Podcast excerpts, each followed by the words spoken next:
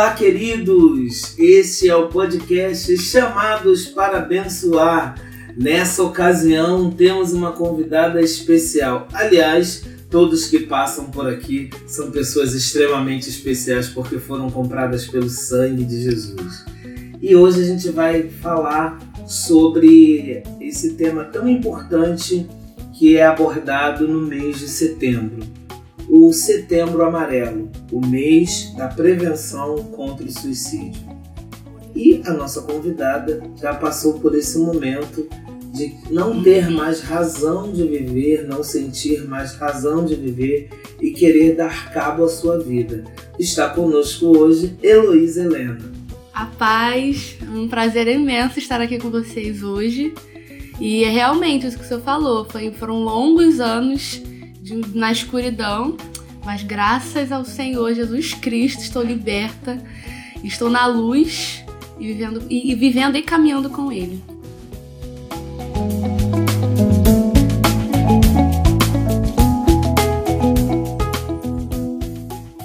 Heloísa, eu quero começar esse nosso bate-papo com a palavra do Senhor, né? a suprema, inerrante e inesgotável fonte de vida que é a palavra. João 17, é, Jesus está ali orando, se despedindo dos seus discípulos, e essa oração de João 17, é, Jesus pede por nós e ele fala o seguinte: Essas palavras Jesus falou e levantou seus olhos ao céu e disse: Pai, é chegada a minha hora.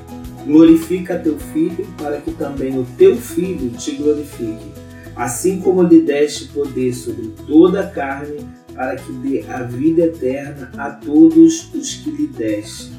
E esta é a vida eterna, que eles te conheçam como o único e verdadeiro Deus e Jesus Cristo a quem enviaste. Então Jesus está dizendo que ele veio exatamente ao mundo para isso, para dar vida eterna. E qual é a vida eterna? Reconhecer a Deus como o Senhor amoroso e a Jesus como aquele que ele enviou para dar essa vida eterna. E aí, Luiz, às vezes a gente pensa ah, que somente viver na igreja, ou ser levado para a igreja pelos nossos pais desde pequeno, é suficiente para ter essa vida eterna. Eu queria que você comentasse a respeito disso, porque você foi criada na igreja e passou por esse vale tão profundo, né? Qual é a diferença de ser criado na igreja e realmente ser igreja? É, tem uma grande diferença, né? Porque o ser criado na igreja não tem um relacionamento com Deus. Simplesmente estou na igreja por obrigação, porque, porque, porque eu nasci na igreja, então eu tenho que ir. Então não tem aquele, aquela coisa do amor de estar na presença de Deus, não tem aquele encontro verdadeiro com o Senhor.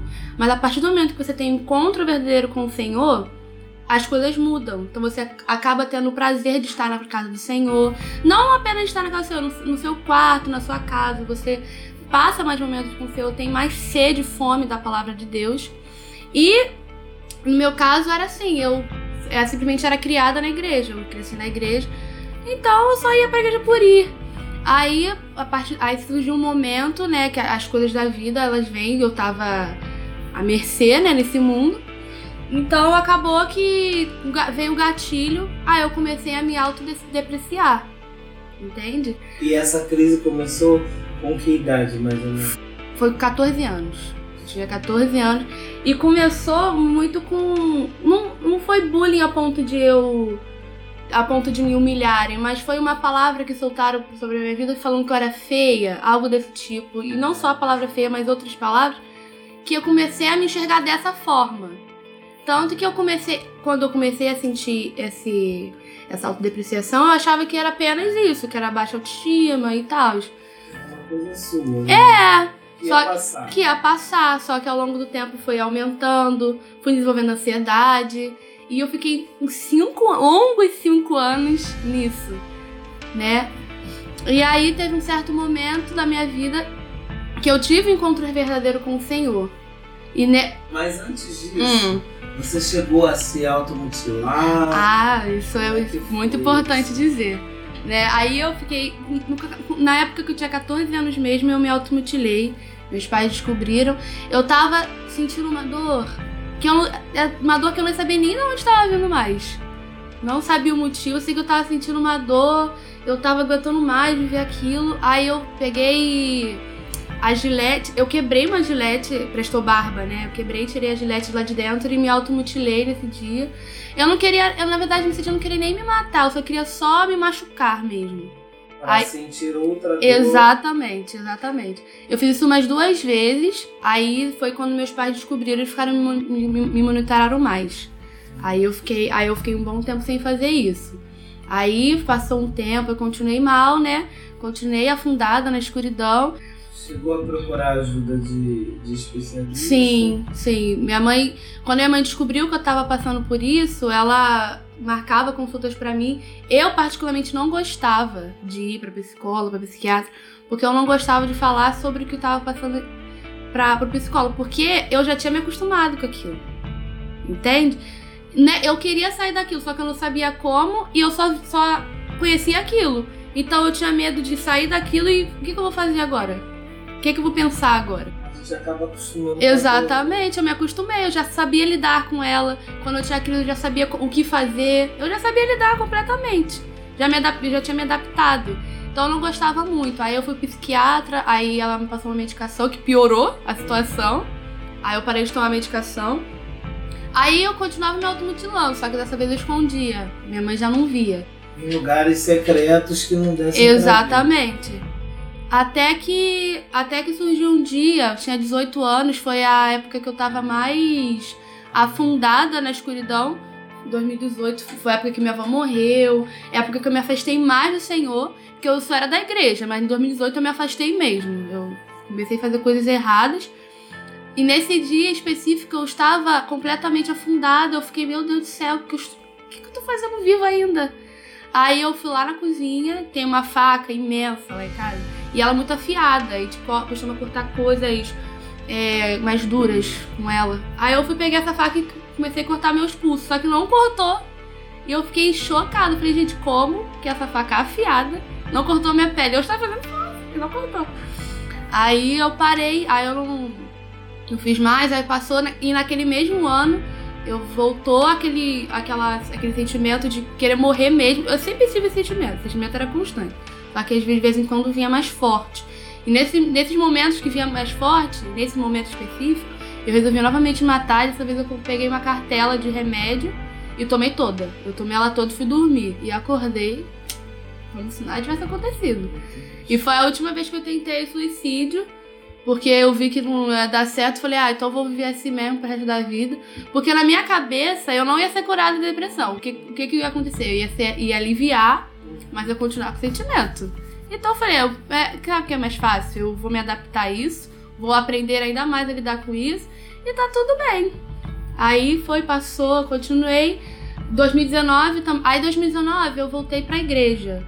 Só que mesmo na, tendo voltado pra igreja, eu continuava ainda mal, ainda tendo momentos de, de depressão, momentos de crise. Só Você passou um tempo sem frequentar a igreja. Isso, né? passei um tempo. Foi mais ou menos um ano e pouquinho. Nesse fundo de pulso aí, né? Exatamente.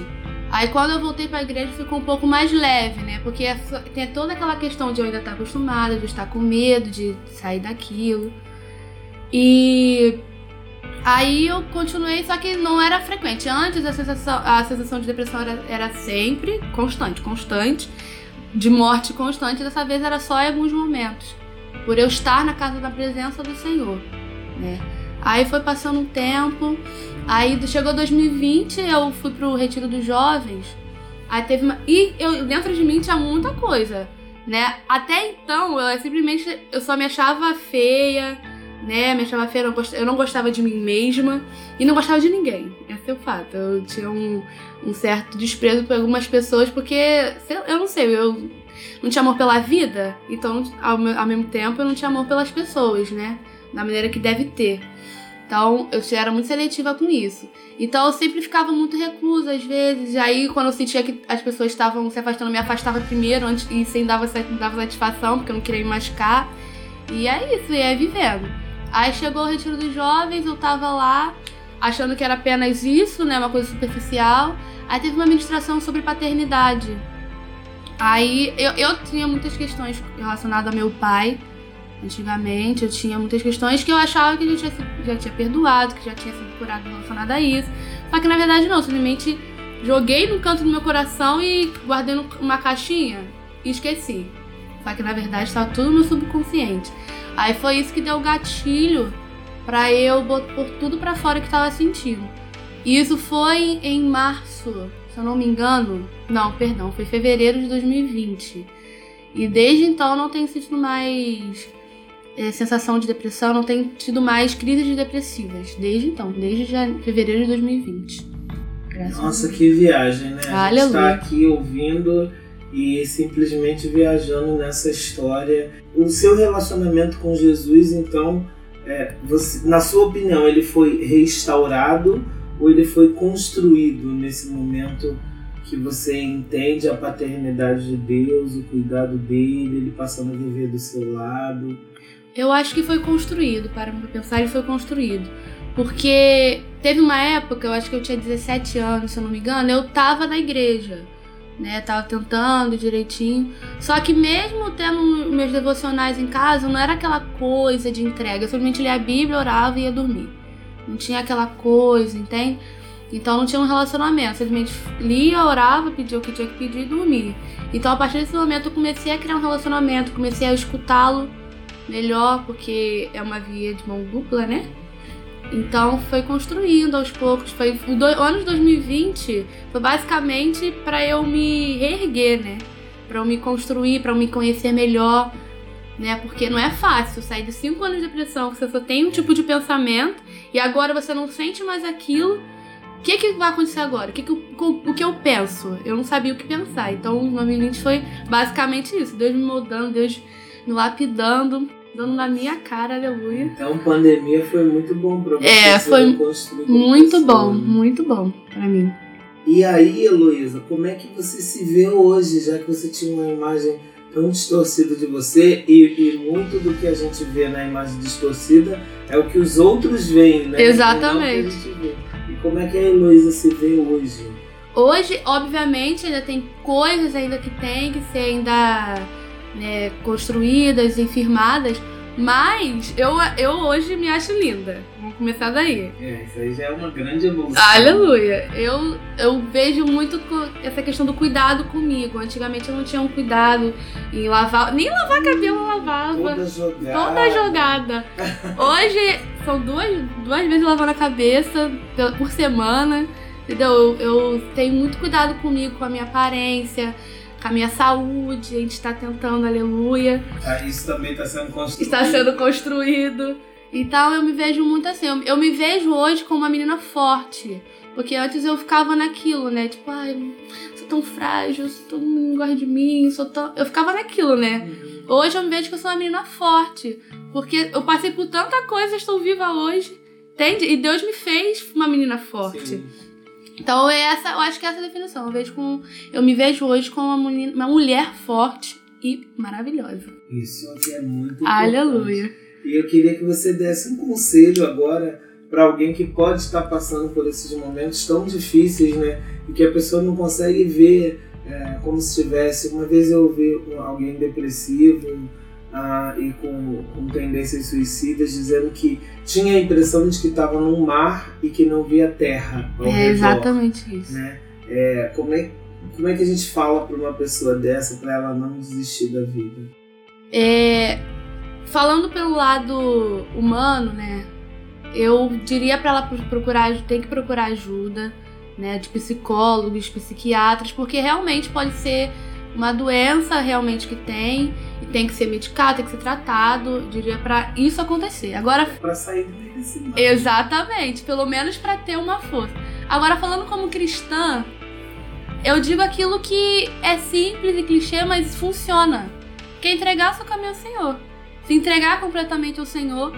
E tem aquela uma questão que eu lembro que a Elvira, pastora Elvira veio aqui, e é uma coisa que eu fiz no meu 2020 todo, que é mudança de mente. Tem até uma passagem, né, que fala sobre a renovação da vossa mente, né? Romanos 12. Exatamente. É, que diz isso. Então, a pessoa tem que começar a construir na sua né, começar a construir na sua cabeça, começar por pensamentos de paz, pensamentos de, de, de alegria na sua cabeça.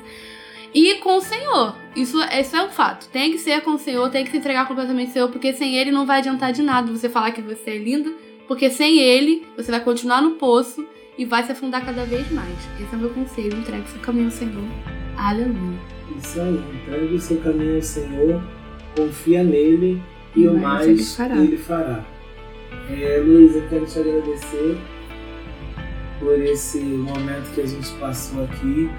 Foi bem, bem rápido, mas é. foi bem edificante, construtivo. Que Deus assim possa te abençoar e fazer de você um arauto né, dele, um arauto proclamando as suas verdades e proclamando que há sim saída, sim. que a morte, a, a, o suicídio, né, a tentativa de morte não é a saída ideal. Afinal, o Senhor nos deu a vida e só Ele que pode tirar. E fica aí as palavras de Jesus: é, sem mim nada podeis fazer. Lá de João capítulo 15. Entrega o teu caminho ao Senhor, confia nele e mais ele fará.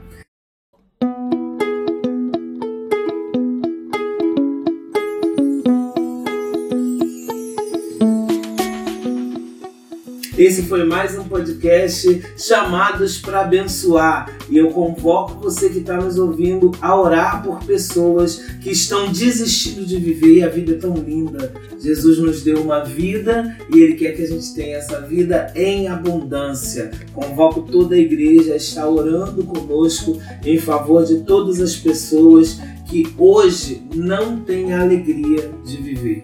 Heloísa, suas considerações finais, sua despedida para os nossos ouvintes do nosso podcast. Eu quero agradecer muito por estar aqui hoje. Foi muito bom esse podcast. E foi rápido porque é um assunto que todo mundo já conhece também, né? Já teve muito, não tem muito o que falar sobre.